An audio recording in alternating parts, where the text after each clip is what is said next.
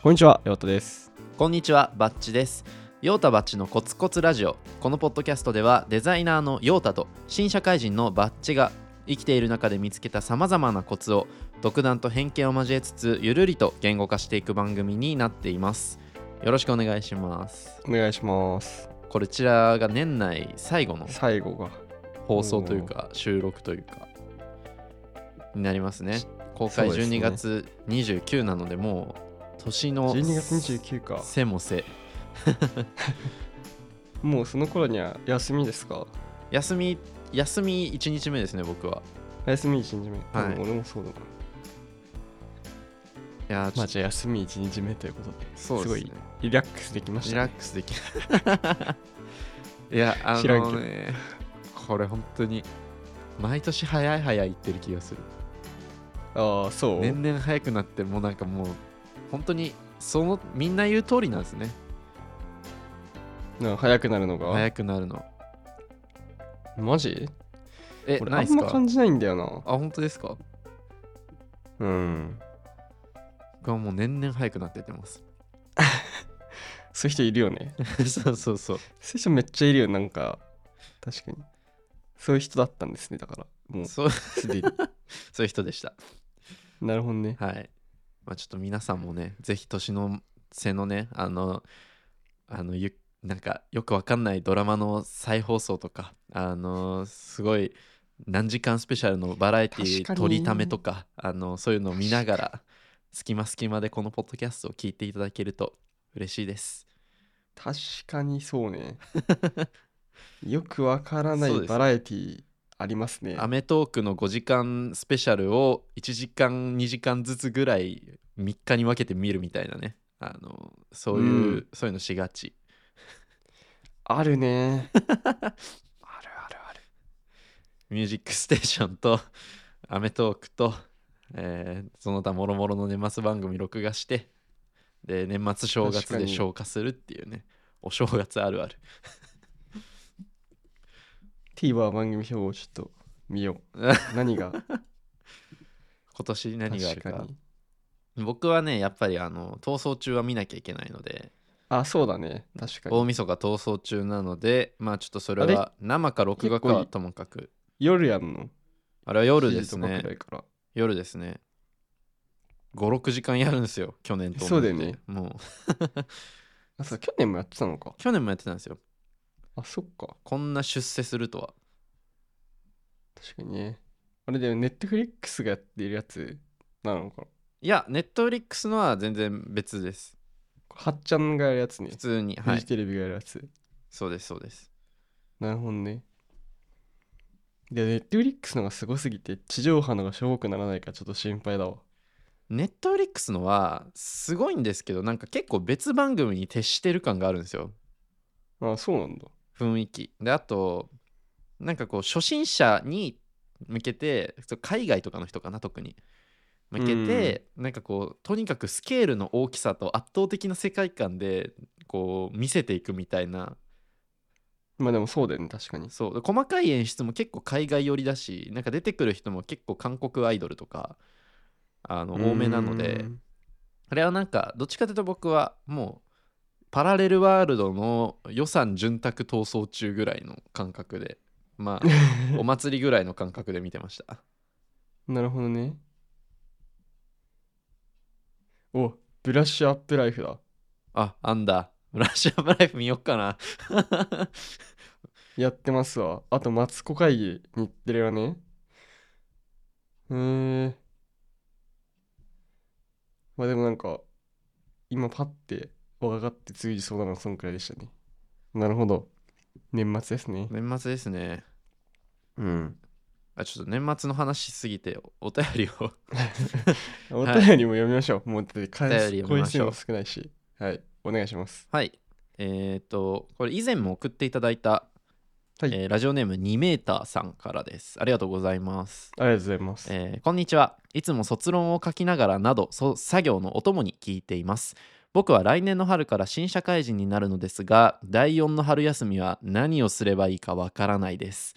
お二人がやったことや行った場所などでおすすめがあれば教えてください。もはい。う定番。我々のラジオ定番のこの大学4年生何する問題ですねこれは。もうそのもうご意見番かもしれない我々は。プロフェッショナルですね。もうこれパパッと答えましょうか、パパッと答えようか。そうちょっと後々本題も残してるんでね。じゃあヨタさんは第4であ何やった？何おすすめありますか？え僕はえっとバイトとか一切しない方がいいと思ってます。もうあのそのなんだろう。もう働かなきゃいけないんで4月から。いやそれはそう。まあ別にぼーっとするのもいいしもう難しいことはもう残り時間が少ないので考えないでうんうん。もう、まあ、とりあえず仕事とかあの社会人になってもいっぱいできることはやんなくていいと思います。もう最後だし、そうですね。こうん。っれは。ていう感じで別に何をやれとかじゃなくてこれをやるなって感じですね。僕も、えー正直全く同じで特に大学4年最後の3月とかはうん。1ヶ月のうち、えー家に帰ってきたのは3分の1とかだったのでそのくらいめっちゃ旅行行ったりしてました。もうなんか貯金なんかいらないのであのもうここで使い切るくらいの勢いでいろいろ経験しに行くとか楽しみに行くのが一番いいと思います僕は。うん確かに。まあ社会人になってからあのね宿ほど働くので。そうそうそう。ね。あのよく言いますよね。お金はあるけど時間はないっていうのがあ確かになんかそう。確かにそれ年末よく回ってくるな確かに。そうそうそう。よく聞く話でもありますけどまあ結局そのね先人の知恵はその通りなので あのうん。ここまでが貯めたバイト資金とかねちょっと切り崩してまとまった時間でしかできないことをね、まあ、僕なんかは特に、がまあ、海外旅行もそうだし小笠原諸島の旅行なんかも結構おすすめしたりしてますけど。うん。うん。なあそうだで俺も一個思うのはあのなんか社会人になってこう給料高い仕事ってあるじゃないですか。なんかまあまあありますべねらぼうに、うんうん。やっぱあれでも働かされされるんですよね。そ そのやっぱ何千万とかさなん、まあ、新卒でこうちょっとかなり多いなみたいな一般的な標準的なのにね。だってやっぱもう朝早くから夜遅くまでみたいな全然あるから。もうやっぱお金はあるけどあのー時間はないは別になんかちょっとキャリアが進んでからだけじゃなくて最初からあるんだなって思ってた。思った。ういやでも本当そうですね。それこそ土日しか身動き取れないしそんなん大学生だとねなかなか ないから。結構本当にね。ううんん、そうよね土日。土日しかないよね。土日そう土日しか動けないのでぜひ今のこの残り3ヶ月ほどのお正月にあの5日連続であの家の中にこもってその録画番組を消化するなんてのも多分大学生うんまでに近い気がするので。僕なんて1月そうだね。4日からですからね。仕事。いや僕もそうです。そうですよね。だからね あのそんなダラダラし続けてると社会復帰できなくなるので。そうね。今を大切に。ちなみになんかいや大変だ大変だみたいな感じだけど別に嫌ではないからね。あそうです。あのそこはね嫌だったらこ,、うん。こんなああのポッドキャストやる余裕心の余裕ないです多分。そうですね。そうそうそうそ はい。うだからそこははいそんな感じですかね。はいということで皆さんお便りありがとうございます、ぜひぜありがとひこんございます。感じであのー別にテーマとか関係なく我々が話してるかどうかも一切無視して構わないのでぜひぜひ皆さんからの、えーお便りをお寄せいただけると嬉しいです、うんうん。概要欄に下に貼ってありますのでよろしくお願いします。お願いします。もう2回目大関係ですね。2回目大歓迎にそうヘビーリスナーの皆さんにぜひね送っていただければと思います。はい。はいじゃあ今日の本題、まあ、年内最後の、えー収録回ということではい。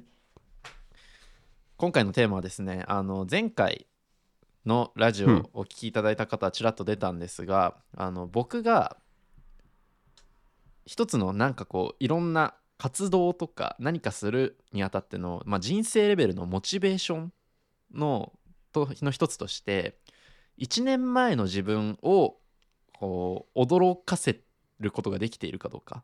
うんうんうんうん。1年前の自分をビビらせられているか。みたいなところを結構モチベーションというかなんか目標の一つに置いているんですね。うん。でそれをなんかヨタさんに話して、まあ、なんかあそれいいねって話になってじゃあちょっとこのポッドキャストでその振り返りをせっかくなんで年の瀬ということでしてみようという話になり、まあ、今日の本題に採用ということになったんですがはい。じゃあちなみに言うとですね、まあ、この僕の振り返り振り返りというかなんかモチベーションの保ち方的な話ではあるんですけどね。あの詳細を話すと、まあ、本当に1年前の自分をが予想できていたレベルを超えているかどうかみたいなところが一つの基準で、まあ、すごいアバウトなんですけど、はい。そう。総じて？今年ってこと？いやいやなんか各カテゴリーとかまあそれは結構様々でいいと思うんですが例えばまあさっき言ったより YouTube がえーなんだろう1万1万人だったのが1万3000人になりましたとか。ってまあなんかこう想像できる範疇の進歩な気がするんですよね。うん。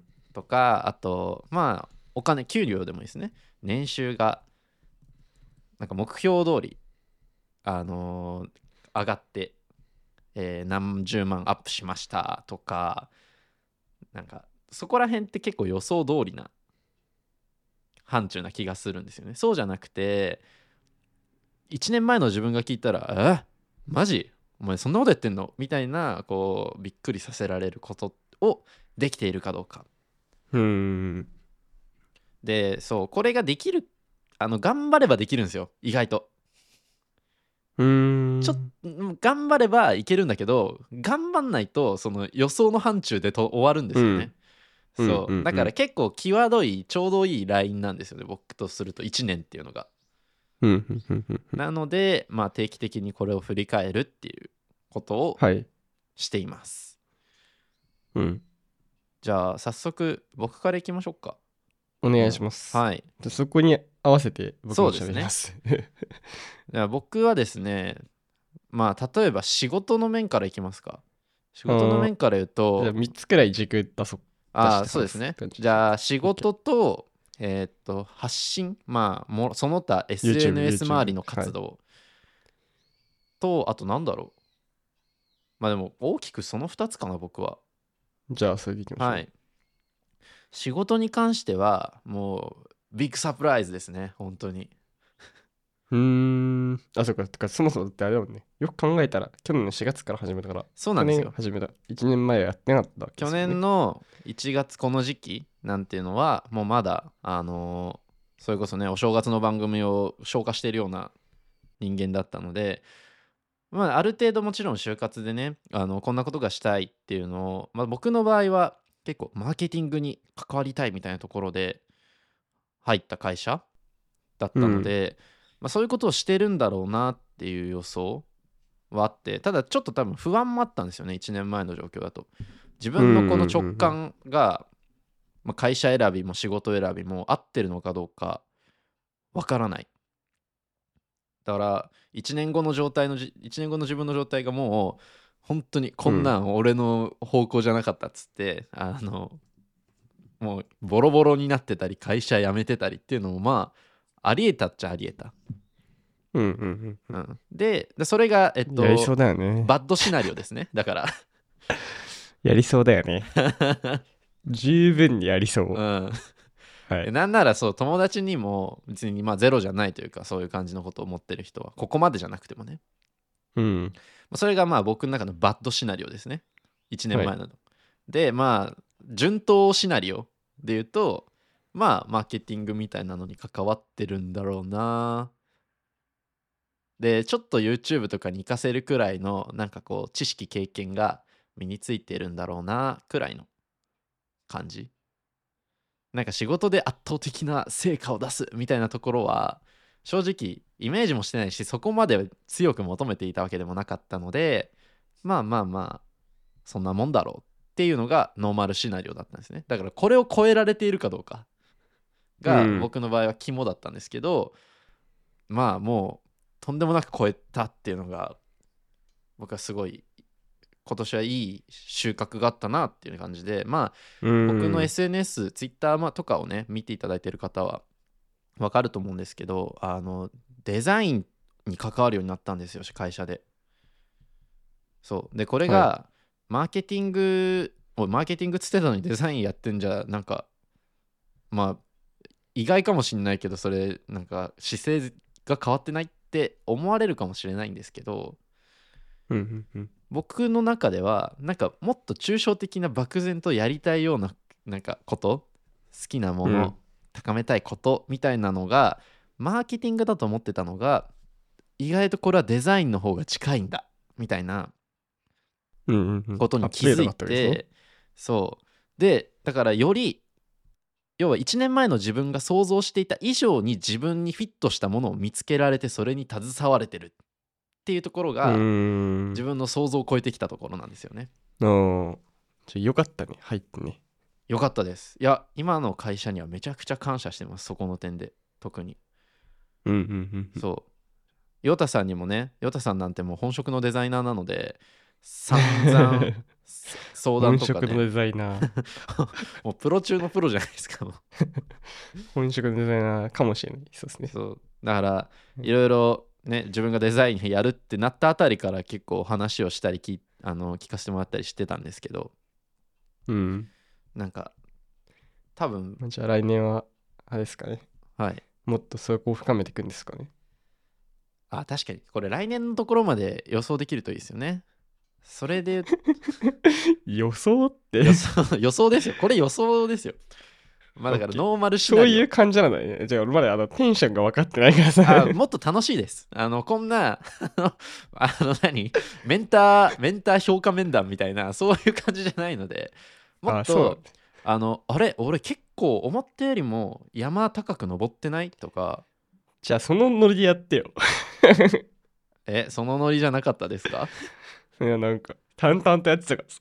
だって、ヨータさんがひたすら合図中打つから、なんか、わ鼻どういうものなのかよく分 かんなかったからさ。どういうのか分かんなかったまあでももそうそうそう。あのあれもうちょい気持ちあの気持ちね？気持ち、はい。パッション重視のこれはあれなので振り返りはもうもうおのおの勝手にあの会社とか学校でやってください。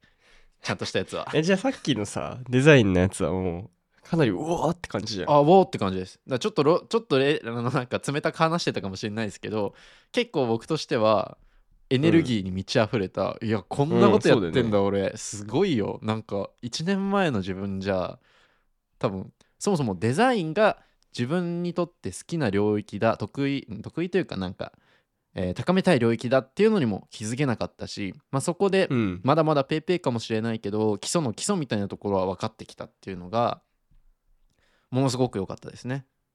もうじゃんおおこれはもううおーですよ。うおーって感じ。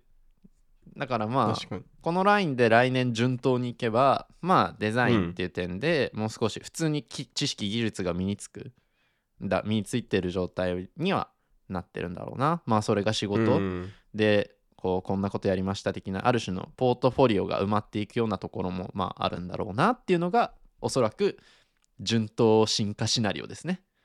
これを来年の今の自分来年の12月の自分は超えられているかどうか。うん。ですね。確かに。そう。超えられそうな気配はありますか？ちなみに。いやいやないなまだ。っていうのも去年だえっと今年の1月からこの12月にかけての何もう人生のグラフで言うともうとんでもないですよ伸び率が結構。今今年なかなかでかくて。うん。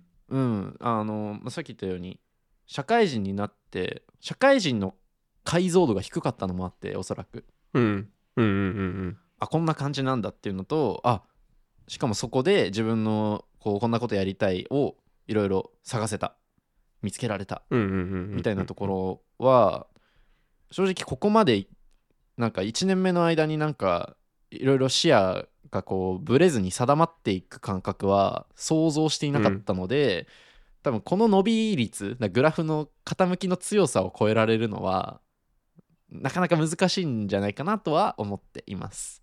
うん。けどまあね頑張ろう。頑張ろうって感じ、まあなんか続けてたらあるかもしれないんだよね。そうそうそうそう。そうなんですよ。そのくらいのテンションなんですよ。なんか超えなきゃ超えなきゃってやるんじゃなくて、ふと後ろ向いたら、うん。なんかああ俺結構山登ってきたんだなっていうのが見えるくらいのこのあくまでなんかこう振り返るっていうよりはやっぱ自信をつけるとか気持ちを高ぶらせるみたいなそういう役割が強いので、まあこのくらいのカジュアルな感じでいいのかなと僕は思っていますなるほど。はい。まあ一個仕事に関してはそうですね。うんうんうん。じゃあもう一個 YouTube YouTube 発信。まあ、YouTube 発信に関しては、僕結構コツコツラジオをほぼほぼ一周も欠かさずにやったっていうのはあまあ確かにね。なんかなんか結構大きいんですよ僕の中では。確かに。忙しい中でも時間を頑張って作って。ここまで継続したもの多分この1年間ではなかったのでまあ確かにね。やっぱ YouTube がちょっとパワーいるしね。そうなんですよね。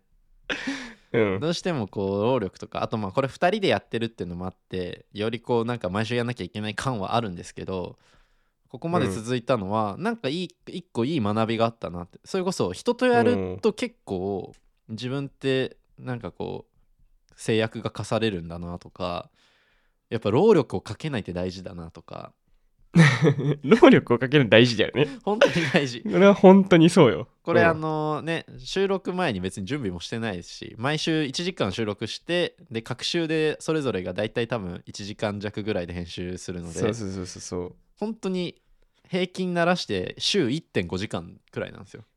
うんうんうんそうだね。そう。まあ1.5時間ぐらいねどこででも捻出できる。そうだね。のでそうそう。こういうこれは1個大きかったなっ確かに。ていうのかな。でああでもあと途中でさ、うんうん。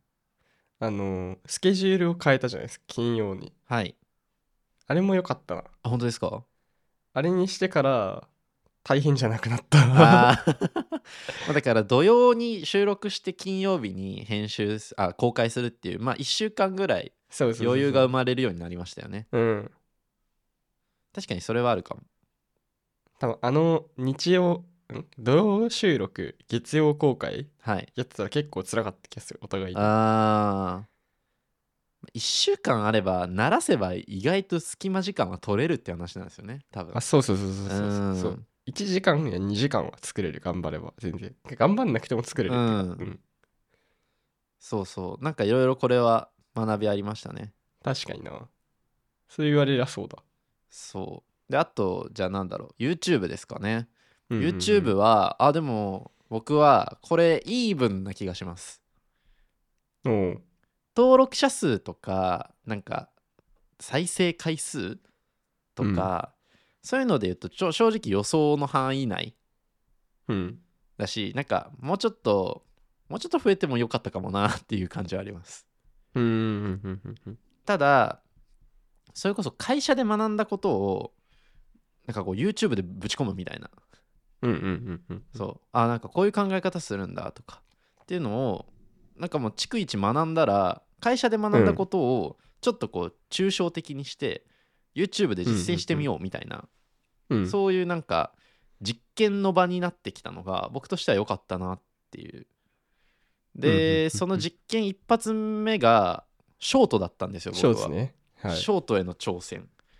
で結果あの1本今もう多分4 5 0万回くらい再生されているショートを作ることができて、まあなんかあそこまで僕の中でこう感覚じゃなくてちゃんとなんかこういう風に作ろっかなみたいなのをなんだろう分析となんか論理立てみたいなのをしながらやったのは今まであんまりなかったので、なんかそれがちゃんとうまくい一個いったのはうん。まあまあまあ一つ自分を褒められるポイントかもなとは思ってます。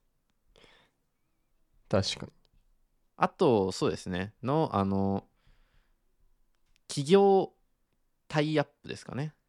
まあ、特に Apple さん。 Notion さんあと無印良品、うんここら辺はもう普段から自分自身愛用しているところに声をかけてもらえたっていうのはなんかこう自分がやりがい発信をしている意義みたいなのを一つ感じられたかな。それを目標にやってたわけじゃないしなんかこればっかりにフォーカスするのは僕はあんまり違うかなと思ってるんですけど、まあ、一つのなんか基準軸？なんて言うんだろうな。まあ良かったポイントとしては言えるのかなと思ってます。確かに。それなんかあれ？それを前回ちょっと喋ったんだっけ？そう無印良品からこの話になったの話良かったみたたいなのは多分前回かな？前々回かな、うん。にしたと思います。確かにね。そうなんでそれでは一個区切りになりますよね。そうですね。なので、うん。まあ、数字的なところではなんか全体感としてはもうちょいうーんなんかもうちょい行きたかったなって感じはとかなんか予想を超えてないなって感じはあるけどでもまあその個々の動画とかなんかこう現象をかいつまんで見るとまあまあいいところも結構あったなっていう、うん。去年の自分は想像してなかったことをしてたりするなっていううんうんうんうん感じですかね。そう。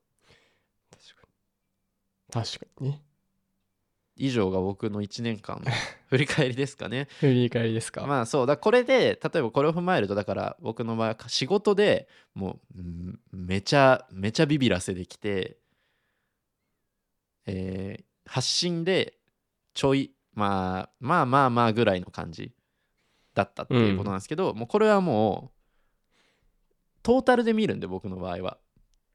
はい。トータルでいやそんな仕事でんなんかそんなことしてんの？みたいな。うん。すげえ。すげえ。みたいなこうモチベーションの作り方をするって感じですね。うんうんうん。そうそうそう。プラスが1個でもあれば OK っていうような感じです。あじゃあもうこの1年あんた想像を超えていることやってるじゃんみたいな。っうんうんうんうんていうこう心の作り方気持ちの作り方をしています。はいじゃあ僕ですかねヨタさんのターンですね。まあじゃあもう仕事と発信でいくかあ同じで。同じの方が分かりやすい気もするしあわかりました。じゃあまず、まあ、発信からいこうあんま喋ることがないから はい。今 YouTube 管理画面見たんですけどはい。6本かな？長い長い動画は6本シ1ョーツ。はうんうんうん。1234567本うんうんうん。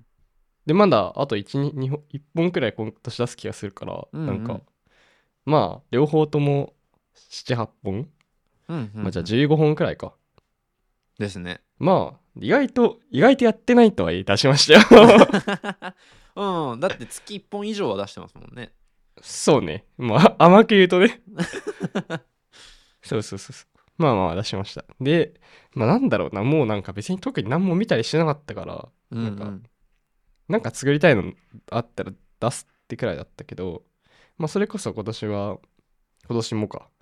アップルからあの借りてやったりとか、うんうんうんまああとちょろちょろあそうだ iPhone15 プラスの動画結構伸びたんですよねなんか2万再生くらいおー。なんかなんて多分15プラスの黄色買いたい人が結構調べてくれたかなっていうああ、なるほど。感じはあったっすねうんううんん、そういうなうん。んかね。その数字みたいなとこ言ったら iPhone15 の動画はややサプライズでしたね。うん。はい。で、まあ、コツコツラジオの話はいやまあ続けたよね。いや、やっぱ。すごいですよね。うん。でもコツコツラジオもそういえば数字的な話だったら俺も結構驚いてて毎回。あのちょろちょろアップするときに見てるんですけど、はい。なままあ100再生くらいいってるじゃないですか。毎割と大体。うん、毎回ね。うん毎回やっぱ1週間くらい経つとまあ100超えることもあれば80くらいの時もありますけどでも100大体 100? うんうんうん。人くらい100回くらい聞かれてるってすごいなと思っててそうですよね。ありがたい、本当に。最初とかね、そんな、ん確かもっともっと小規模だった気がする。うん。そうそうそうだからまあなんか続けてても100回くらいずっと聞いてくれてる人が常にいるってそうでいうのは、すね。まあなんか来年もうちょっとこうもう一段なんかその省エネさは多分大事なんですけど、そのうんわかる。省エネの中でも わかるわかる。ちょっとギアを入れてちゃんとなんかもう一段こう活動を進化させられるようにしたいなっていうのがありますね、コツコツラジオは。コツコツのなんかちょっと数字的な話をするとあの、うん。年間振り返りみたいなのあったじゃないですか。はいはいはいはいはい。でコツコツラジオをポッドキャストの中で一番聞いているっていう人が結構いましたよね。何割ぐらい？30人とか ?3 割 ,3 割ぐらい？もうちちょょいっと待ってね。それ今ツイッターの写真を。そうそう。結構いらっしゃったんですよ。でこれ多分僕の仮説なんですけど。35人。あー。ありがたい。でその僕の仮説なんですけど。多分このポッドキャストしか聞いてない。うん。うんだろうな。その他と比較して一番聞いてるっていうよりはこのポッドキャスト何回も聞くもんじゃないじゃないですか で週に1本だからそう。多分そう。だ僕らがなんかの視聴習慣みたいなのを確かに。作れたのかなってそう今まであまりそういうの聞かなかった人に。確かに。っていうのはありがたいなと思ってちょっとこの仮説が合ってるかどうか皆さんお便りで まあ答え合わせして。てる気もするけど、うん、うんなんですけど、まあ、そうそうそう。だからそういうところの習慣を作れたのもなんか一個嬉しかったなと。なんか他と比較して規模が大きい小さいは分からないんですけど、まあでもその時代は終わりましたよもう いやもう無数にありすぎてもう比較対象が無数にあるからいや本当にそうですよね。それをしても意味がないんだうん。それよりも断然こう長く続けるとかまあねでささ35人がトップの人ではい。85人がトップ5109人が、えートップ10なんですよ。うんうんうんうん。ちょっとこれ35が含まれた85なのかそれらが含まれた109なのか。いやそれだと数字合わないから多分単独な気がするけど、うん。はいはいはい。って考えると250人くらい。22030人くらいうんうんうん。が、まあ、トップ10には入ってんすよ。日本で。ありがたいですね。ありがたいよポッねドキャストでもみんな10個も聞くのかな？俺もラジオ好きだけどそんな聞いてないなっていうのを考えると。うんまあ、ね、10種類も、うん。まあでもそうですね。そこまでちゃんとこう、うん。継続的にとか、まあ、たまにでも聞いてくれる人がいるのは嬉しいですね。うん。そうだね。嬉しいねそれは。そうそう。シンプルに嬉しい。うん。なんかこれは自分の成長だだのなんか学びがあったとかよりもシンプルに嬉しい。そうっすね。なんかいや来年これ宣言するか宣言しないかずっと迷ってんだけどじゃあしましょう。コツコツラジじゃあしましょう。コツコツラジオは一旦置いといて、うん。あの YouTube の方はい。なんかもう一回ちゃんと本当にやってもいいなっていうのがいよいよ来た気がしてる。おおこれ5回目くらいかもしんないけど。ちゃんとっていうのはどういう意味でですか？例えばえっと更新頻度なのか再生回数とかなのか。えっと更新頻度かな。続けるという意味で。はいはいなんかもうもう別に好きなもんやってりゃいいなっていう。あー。もう気持ちになってきてるからいよいよ。はいはいはい。ねそれでもいいなっていうのを。だから前当初 YouTube ほんと始めた時って週2本出すっていうのを目標に置いてて火曜日土曜日の9時に出すっていうのをやってたんですよね。最初ね本当に。大学。1年とか2年くらいの時かな。うんうんでまあそれじゃないけどその再生回数って自分がコントロールできない数値だからはいはいはい。あと登録者数とかね。だそこは別に目標とはも目標には持たずに自分の行動目標であのまあ週1上げるとか。まあちょっと週1だとやっぱ大変な気もするからまあ月に2本くらい頑張ってあげたいよねそうですね。2週に1本？うんうんうん。2週に1本ないし1.5週に1本くらい？1.5週に1本くらいいいよね。僕も開く時2週間空いちゃったりするんですよね。うん。そう。でも僕の場合はなんか忙しいっていうよりはシンプルにモチベーションがどっちにもどこに向いてるかの 話だったりするのでちょっとこれはだからうん継続をしてる人たち本当にすごいなって思いつついやす一ごいよ。定のペースで本当に上げ続けてる人ややっぱいるじゃないですか。うんうん。いるよいっぱい。あそこまでそうそうそう。あそこまでなんかなんだろう。あのあのくらい本数上げるじゃなくてあのようなモチベーションの保ち方をするは僕モチ目標かもしれないですね。いやだからそうそういった意味でまあ今まで一応途切れ途切れも継続はしてるじゃないですか そうですね。だから続いてる続いてる。そういった意味でそのペースをちゃんと保ってうん継続をするっていうところに2024年もう一回上げてもまあいいかもなーっていう気持ちが結構あるなですね。いや僕まあなんかそれに付随して僕もじゃあ宣言しちゃうと 俺僕宣言結局、まあ、2週間か1.5週間おきに動画上げられたらいいなっていうだけですけど。いやー僕はそうですね。それで言うと毎週かな。1週間に1毎週だね。本、うん。はあげたいっていうのとあげる。1週間に1本あげるっていうのとあと登録者数かな僕は。1個指標として持つなら。うん。はまあ多分順当にいけば 2. 点何万人だけど5万人じゃないですか？5万人はビッグサプライズですね確かにうん 3万くらいまではなんか予想の範囲かなって感じじゃあ3.5じゃない？まあそう 3. 点何万いったらなかなかあなかなかあんたやってるねっていう感覚になれそうですねじゃあ僕はまあちょろちょろ続けてさすがにあと4000人で4万人はすぐな気がするんで4000人もいない3000人くらいか。うんだからまあ 5, 5万人頑張ります。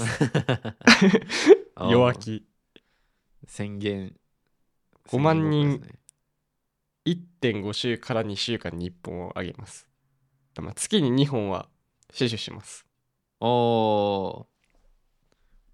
まあ確かにそんぐらい上げないとなかなか難しい壁でもありそうですもんね、うんそうだね。うんそうだと思う。それもちょっと怪しいけどね もう分かんないけど、いやいいですね、はい。まあじゃあ発信はそんな感じですか、そうだね。うんうん。そうそう仕事の方が長引くかなと思って後に回したんですけど、はい。いやなんか今最初さその1年前をびっくりさせてられてるかっていう観点でうん。いろいろ思ってて。はい。いやーなんか生活の環境変わったとか、まあなんか YouTube の話とか、まあ、あうん。といろいろ考えててなんかあったかなと思って仕事めっちゃありすぎて記憶ないわっていう事態に。ヨタさん怒涛でしたからね。あのーなってたなってるわと思ってさ、うん。いやー1年前えっとねなんかどこまで話せますかヨタさんちなみに。まあまあまあ結構喋れると思あ本当ですか？じゃあ喋れ、ちょっとぜひぜひ。うだからあでもさ6月のその件は多分ちょっとどうここでも触れたんですけど、はい。まあちょっと会社元会社前職ではい。まあいろいろこうありましてうんうんうん。えっとまあ人が結構辞めるっていうことなタイミングだったんですけど、はい。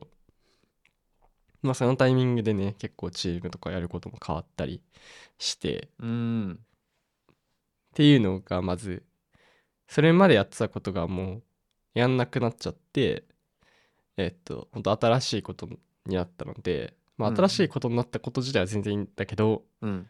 まあやっぱそんなこう人が一気に辞めるなんてことが起きるんだなと。まあもうそれだけでも結構サプライズな出来事でありますよね。そうそうそうそう、うんやっぱデザイナーにかこと限っても多分20人とかいたんですけど78人になっちゃったんじゃないかな。もっと少ない。5人とかになっちゃったもんな。ワンチャンへえ。4分の 1? ない？し3分のえ 1? 会社の中の全体のですか？あそうそうそうそうそう。いい。え本当ですか？本当だよ。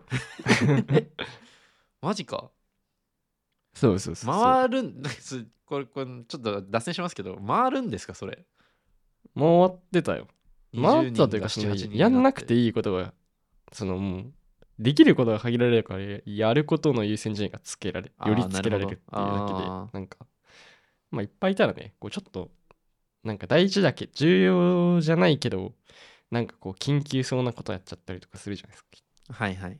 でも重要緊急しかやらんみたいな。できんみたいな。はあうん。そうだね。だからそれは一個あったのとだからそこを起因にして、まあ、働き方変わったりもそうだしあとはえっとまあ12月に至るまでの転職うん、うん、もそうだし、っていうのでなんかもううんなんかササプライズな部分はまずそ,、まあ、そんなことが起きて、まあ、こうなったんだなっていう事実に対してとまあちょっとさすがに今年に関してはよく頑張ったなと。いやそうですよね 多分ね、うん、その変多分陽太さんの場合はいろんなことが目まぐるしく変わったと思うんですけどその中にその変化と進化の両面あると思うんですよ。だ変,、変化で言うとだからその自分の頑張ったとか変わんなくてもその会社がいきなりこう体制が変わるとかそれに伴って転職転職すると決めるとか転職せざるを得なくなるとかっていうのはうん。多分変化の範疇だと思うんですよね。一方で、そこでじゃあ役会社の中での役割がガラッと変わってそこに対応したとか転職先にがめちゃくちゃグレードアップしたとか給料めちゃくちゃ上がったとかそういうのが伴ってくるとなんか進化としてうん。なんか僕が言ってるような1年前をビビらせられるにうん。入るのかなと思いました。うんうんうんうん。確かに。起きた変化はビビビビるというかうんまあ想定外だったんですけど、うんうん。なんか進化の範疇みたいなので言うとなんかそんなに別に驚いてない。なんかも2ううなんだ。年前くらいからまあ全然こんな可能性はあ全然ー見えてた。見えてたというかなんかそう会社入った時前職入った時新卒に入った時から2023年の12月からあの24年の3月までうん、のとこで辞めるんだったら辞めようって思ってたから。なるほど。まあなんか、うん、そこに関してはまあ想定通りっちゃ想定通りだし、どこに行くかに関しても今の転職先は、まあタイミングがあればいつか行きたいなって思ってたから。うーん。まあなんか想定通り 想定通り今このタイミングかは分からなかったけど想像通り想像通りだし転職した先で何々やりたいみたいなうんうん。こともまあいろいろ言い続けてたら取り組めるようになってきてるので2週間1ヶ月経って。うんうんうん。まあなのでまあ想像通りっちゃ想像通り。でも想像以上って想像以上って感じかな、えいやそれー、確かにだからとんでもなくビビった進化をしたみたいな。やりたいな。あー そこまでではないんだ。陽太さんのあの 目まぐるしい動きでも。うん、まあ、まだビビってないね。ああ かっけかっけかっけそうなんだそうなんだそうだね。まだ全然うんストレッチではあったけどうんうんうん。でもなんかコンフォートゾーン寄りのストレッチって感じ。来年それを超えられるなんか目処とか自信はあるんですか？ええうーん。でもこれそうなんですよね。これできたら予想外って決めたらそれ予想の範囲なんですよね。確かに。決まっちゃってるからね。確かに。そうそうそうまあでも逆に まあいくつか決まってるこうやろうと思ってることの難易度が高いものが多い気もするから、うんうん。まあそこをちゃんと自分が思った以上になんかこう、まあ、コツツラジオってそうじゃないですか。僕らがなんかやり多分俺がやりたいねって言い出したのかな。なんか。なんか陽太さんがそうですね最初ポッドキャストやろうって一回目行って、まあ、ヨタさんって1回目行ったら2回目もないからとりあえず「ああやりましょうやりましょう」っ つってなんか話してたら2回目が来たのであそっかそう。ああこれ結構リアルだなって思ってちゃんと話聞いてどういうことですかって感じだった。そうそうそうそう。そんな感じでした。でいっぱい相談に乗ってもらって、まあ、今この形になったんだけど、うんうん。まあだからそうだよね。でもそんなくらいなものはあるわけよいくつかうんうんうんうん。ただこうなってるかは別に想像しなかったから。だからまあこういうようなコツコツラジオみたいなこう気持ちに来年振り返った時にそれらがなってたらそうですね。いいよね。うんうんうん。いや驚きたいよね。うんなるほど。まああとは頑張って時間の使い方のね。もうそれが全て。あー。しみるな そうですね。できるかは時間の使い方が全てだから。時間の使い方とかあーあとそうだ僕こなんて言うんだろうな。そそうですね。なんか難しいな。これ あのこれ僕のこのラジオあの会社の先輩に聞かれてるんですよ。ちょっとねちょっとやめとこうか。な急にやりにくいじゃん。ちょっとやめとこう急にやりにくいけど。会社の愚痴じゃないんだけどちょっっとなんかでも逆に一周回ってはい。反映されるかもしれない。よちょっとライトなやつならね。もうガチな愚痴はやめてくれよ。なんか。の前あの これね今聞いてますか？まるさん聞いてますか？あのこの前あの評価の話したじゃないですか。あ評価の話。あれ聞かれて面白くなってきましたアーカイブ皆さんラジオ、1年間経って。うん、あれ確かにあんまりあの会社の人に聞かれるのがふさわしいコンテンツではないのでそれ聞かれ確てあれはなんかうん。会社の他の人よりは聞かれない方がいいのかなとか言われて、あごめんなさい ごめんなさいっていうなんか気持ちになった記憶があるのでちょっとね。うん。まあなんかそっかでも俺はそうだ。その属してる組織がふわってしてたし今の当時属した組織で評価をもう受けることはないから結構自由にし勝手に喋ってたけそうですどね。まあ僕もね別にコンプラ悪いこととか何も言ってないし会社でもまあ比較的素で話してるのでそんなに隠すこととか臆することは多くないんですけど。まあまあでもちょっとねコツコツラジオがそのくらい公共放送にじわじわ近づいていってるっていう。聞かれてるよね。なんか。うん、変なこと言えないよねもう。変な 変なことは変なことは言えないですねでもね。もう。いやでもそうなってくるともう楽しくなくなっちゃうよね。なんか。いやそう。だたまに僕こうちょっと全然本題からそれますけど。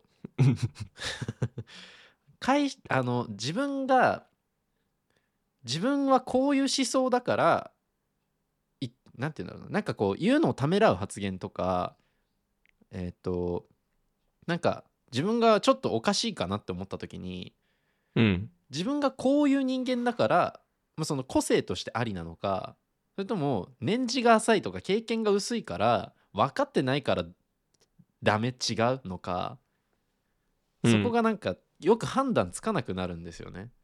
うーん。というか判断難しいなというかなんかだいなんか あのそういう変なこと言ってあなんか PayPay だから PayPay の発言だなと取られるのかナンバってこういうやつだなと取られるかなんか多分これも来年とか再来年にならないと自分でも分かんないんだろうなって思いながらなんかもぞもぞすることはたまにあります。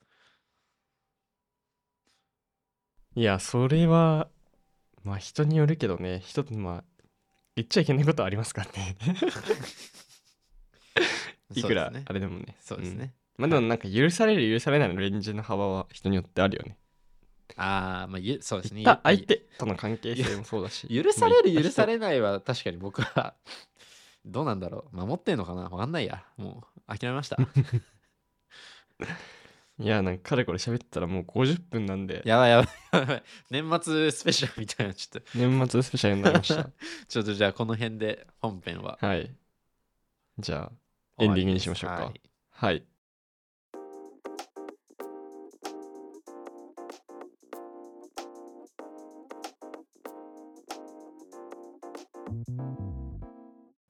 エンディングです。話しましたね。話しました。いや1年間ありがとうございました。ありがとうございました本当に。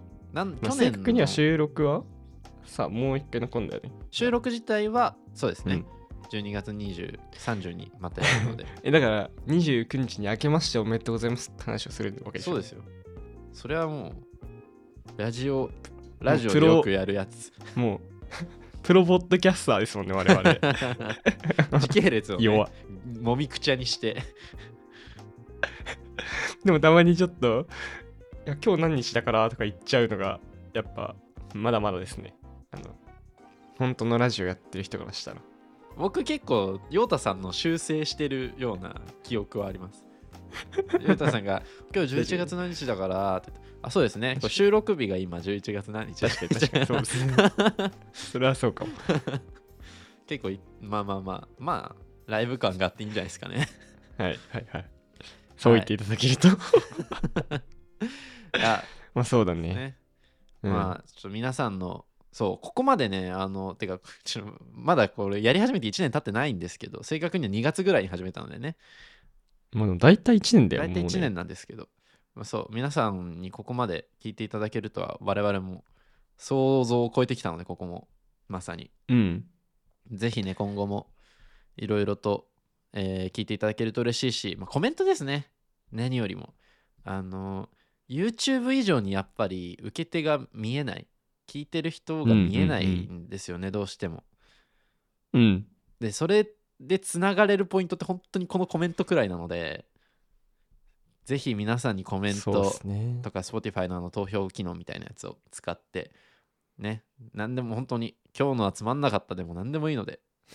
あのちゃんと見てます、うん。それも欲しいよね、うん。そう。皆さんからのフィードバックは全てあのちょっとどうしても採用していないものとかししたものとかもあのどっちもあるんですけど、全部ちゃんと目を通してあの反映できるところ反映したりしておりますのでぜひぜひねあの皆さんからのフィードバックをお待ちしています。そうですね。じゃあまあ43回今年やったんで。やりましたね。すごいよね。だってえ？だって俺が言ってたさ月に YouTube 出す話だったじゃん、うん。月に出したって24本だよそうだよ。週週1まあシンプルに週1でやってますもんまあそうかそうそうだね。確かに。そうだ。そうですね。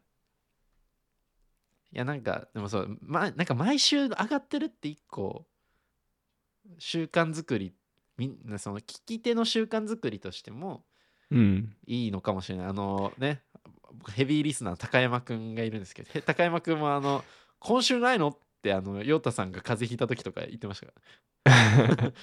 今週高山君高山君は本当呼ばなきゃいけない人ですからねもう そうですいずれお会いできること楽しみにしてます僕ははい。そんな感じで皆さんにぜひね、今後も聞いていただければ嬉しいです。じゃあ、はいそんな感じで、今年もありがとうございました。ありがとうございました良いお年を。良いお年を